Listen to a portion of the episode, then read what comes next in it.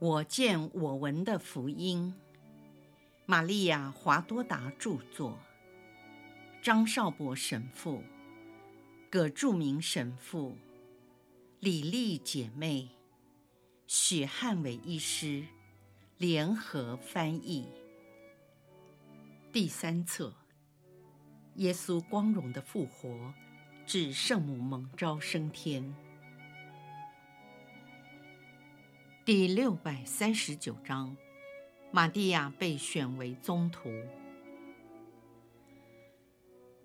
这是一个宁静的傍晚，阳光逐渐的减弱，天空由赤红变成紫金色，天很快便要转黑。经过了炎热的一整天，晚霞使人感觉舒适多了。我看见晚餐厅的庭院，四周有白色墙壁围绕，庭院的面积相当广阔，院中挤满了人，好像复活日之后的每天晚上一样。在集合的群众里，扬起了阵阵和谐的祈祷声。祈祷是分段的，可能中间加上了默想。围墙中的庭院随着阳光的减弱，也慢慢的暗淡下来。有几个人把油灯放在庭院的桌上，宗徒们坐在桌子的四周。伯铎在中间，他的一左一右是雅各和若望，接着是其他宗徒。油灯的光从低处向上照射。不停地跳动着，可以看到每位宗徒不同的表情。伯铎全神贯注，因为是初次率领公众集会，显得有些紧张。阿尔斐的雅各像是性情温和的修道人，而若望却有如置身梦境。他的身旁是巴尔多禄茂，一副沉思的样子。靠着他的是性格活泼开朗的多默。安德紧闭着双眼，头稍微低了下来，是个典型的谦谦君子。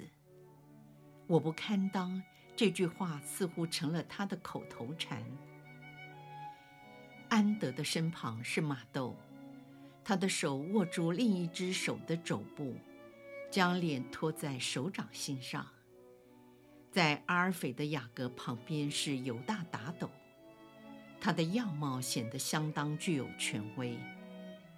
他深邃的双眼，特别是颜色与眼神，十分相似耶稣，天生的领袖人才。犹大达斗在所有宗徒中算是最特殊的一位，他那两只如火炬般的眼睛。是唯一可以维持整个集会秩序的人。虽然他不是出于有意，但从他那令人肃然起敬的样貌，自然的就表现出来他内心的感伤情绪。特别轮到他理念圣咏上的这句话时：“上主，光荣不要归于我们，不要归于我们。”只愿归于你的圣名，那是为了你的慈爱，为了你的忠诚。为什么让外邦人说，他们的天主在哪里？这位宗徒令人感觉到，似乎他的灵魂跪着祈祷，朝拜那位拣选他做宗徒的天主。他的声音也表达出他内心的感触，好像在说。我不堪当为你服务，因为你完美无缺。在犹大达斗身旁的腓力，脸上看得出有点年纪，但并没有失去他壮年的气概。他似乎在默想着摆在眼前的事实，双手捧着脸，头稍微向前垂，略带忧郁的表情。而热忱者西满则仰望着天空，有些忘我的样子。且有一种发自内心迷人的笑容，使他那不很俊美但诚恳的脸富有魅力。至于赛伯德的雅各伯显得慷慨激昂，念圣咏时，好像他真的和师父在交谈一样。圣咏第十二篇的词句，从他火热的心中激动地表达出来。在祈祷的尾声，他们念的是最长也是最美的圣咏一百一十九篇，每人各念一节。经过两轮后，就念完了。当时每个人都收心静默，直到伯多从座位上站了起来，好像是受到什么感应似的。他伸开双臂，像主惯有的姿势，大声祈祷说：“啊，主，请你派遣你的圣神降来。”使我们在他的光明中能看得清楚。他们全体回应：“马拉纳他”，意思是“主，请来”。伯多集中心神默祷，似乎他更是在静听，或在等候光明的指示。接着，他又抬起头来。再次伸开交叉在胸前的双臂。由于他在宗徒中个子比较矮，便站在自己的座位上，好能看到挤满庭院的群众，同时也方便别人看见他。当所有的人明白他要开口说话，便安静了下来，全神贯注地看着他。弟兄们，有关天主圣神借达味的口，在圣经上所预言的有关犹达斯，就是那领导恶党逮捕了耶稣，和我们可赞美的主和恩师说的话，必须应验。他本来是我们中间的一位，也接受了如同我们一样的职务。但这职务对犹达斯来说，竟变成了祸根，因为魔鬼利用各种方法迷惑了他，从耶稣的宗徒，竟变成了主的叛徒和出卖者。他认为自己那样做获得了胜利，而且心满意足，并向那位圣者耶稣报了仇。犹达斯认为。这位圣者欺骗了他，因而使他那充满丑恶情欲的心和不洁的愿望归于泯灭。但当犹达斯认为自己获得了胜利而高兴的同时，也领悟到一个人若变成撒旦、世俗和肉欲的奴隶之后，不但不能胜利，反而失败，连粪土不如。也尝到了人和魔鬼供给他的食物苦不堪言，难以下咽。与天主供应的甜美食物比较，完全不同。因此，犹达斯陷于绝望之中，仇恨天主，也仇恨了整个世界，并且咒骂世界所带给他的一切。于是，走上了自杀意图。他用不义之财买下了一块园地，将自己吊在一棵橄榄树上。在耶稣复活的当日，犹达斯的尸体已经腐烂生蛆，自树上掉落地面，肚腹破裂，五脏流出，散落在树根的四周，使那一块土地变成了不洁。反之，在各尔各答山上所流下的血则完全不同。他救赎和洗净了大地，因为他是降生成人天主子的宝血。相反的，距离那个声名狼藉公益会不远的小山丘上，所流下来的不是血，也不是悔罪的泪水，而是令人作呕。腐烂的五脏六腑，散布在橄榄树下四周的土地上。因为在那一天，任何种类的血都不能与天主羔羊为除免世罪所倾流的血相混。而且那一供应了天主羔羊宝血的大地，更不能同时饮用魔鬼之子所流的血，这是人尽皆知的事实。换句话说，犹达斯在被诅咒的狂怒之下，曾把他出卖师傅的不义之财带回圣殿，并把钱袋丢在大司祭的脸上。这些赃款原来是取自圣殿的宝库，当然不能再放回宝库中，因为是血的代价。此后，经过司祭长和长老的商讨，便购买了一块俗称陶公的田地，正如先知书详细预言的，连价钱也都应验了。这块田地将称为哈克达玛，意思是血田。这一切有关犹达斯的事实经过，所有的预言逐字逐句都应验了。希望这一切连同犹达斯的影子，都从我们中间消失才好。然而，我们应该铭刻于心的。是此事前后发生的历程。最初是主亲自招教了他，好进入天国，但他却自甘堕落，竟变成了永远黑暗国度中的显贵。这是警告我们，千万不要盲目地步上他的后尘，因而变成第二个犹达斯。我们应当常勉励自己。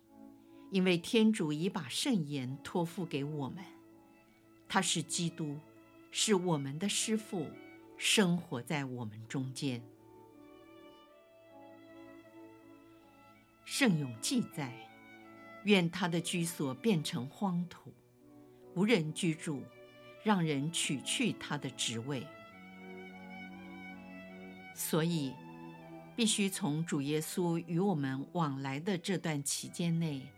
常同我们在一起的人中，有若翰洗者起，直到耶稣被接升天为止，选出一位可与我们一起做他复活的见证人，要当机立断，刻不容缓，好在我们领受主应许火的洗礼时，那个人能和我们在一起。因为他未曾从师父那里领受过圣神，现在可以直接从天主那里领受并得到圣化及光照，且和我们一样获得相同的德能，好能判断、赦罪和做我们所做的事，并使他的行事有效而神圣。我建议我们要选的这第十二位宗徒，应当从最忠信的门徒中筛选。他曾为主遭受迫害，并且在主尚未被人认知时，始终对他保持忠心。这些人中有许多曾做过洗者若翰的门徒，而后转入我们的团体。多年来是天主最忠信的仆人，我们的主对他们宠爱有加，特别是伊撒格，他早在耶稣的童年时期就为了主而遭受到迫害，且在主升天之日，夜间因心跳停止而去世。我们不必为他难过，因为他已经与主在一起。并满全了他一生的愿望，当然也是我们每个人的愿望。但我们还要承担自己的苦难。伊萨格已经完成了他的部分，现在请从他们当中提名吧。按照民族的惯例选出第十二位宗徒，在这重要的事上，将最后的指定权留给至高无上的天主，唯有他认识众人的心。这时，他们彼此商议，互相征询意见。不久，略有分量的几位门徒，不包括牧羊人在内，和十位宗徒达成了协议，并通知伯铎他们推荐的两位，一个是撒巴的若瑟之子若瑟，好给他父亲增添光荣。因为他们父子都是忠信的门徒，而且他的父亲曾经为基督殉道。同样的理由，又另外推荐了玛蒂亚，也是为了纪念他的第一位师父洗者若翰。伯铎接受了他们的建议，把这两位被提名的候选人领到桌前。这时，伯铎率众向前伸展双臂，按照希伯来人习惯的祈祷方式，共同齐声说：“至高无上的天主圣父、圣子、圣神，三位一体的真神，你认识众人的心，求你显示这两个人中，哪一位是你拣选，以取得这项宗徒的职分。”且取代犹达斯因亵渎而放弃的职位。他们同声高呼说：“马拉纳他，主，请来！”因为找不到任何骰子抓阄，也不愿用钱币，只好用庭院的地面上找了白色和深色的小石头。白色代表玛蒂亚，深色代表若瑟，全部放进一个空袋子里，绑好，在上下摇动之后，呈现给伯铎。伯铎在袋子上做了降服的手势，便伸手入袋。他举目仰天祈祷，此时已是满天星斗。他拿出一个洁白如雪的小石子。代表天主拣选了玛蒂亚继承犹达斯的职位。伯铎走到桌前拥抱玛蒂亚，希望她能放轻松。另外十位宗徒也群起效尤，其他在场的人都鼓掌欢呼。伯铎握着当选者的手回到座位，他让玛蒂亚坐在自己的身旁。而另一边坐的是阿尔斐的雅各。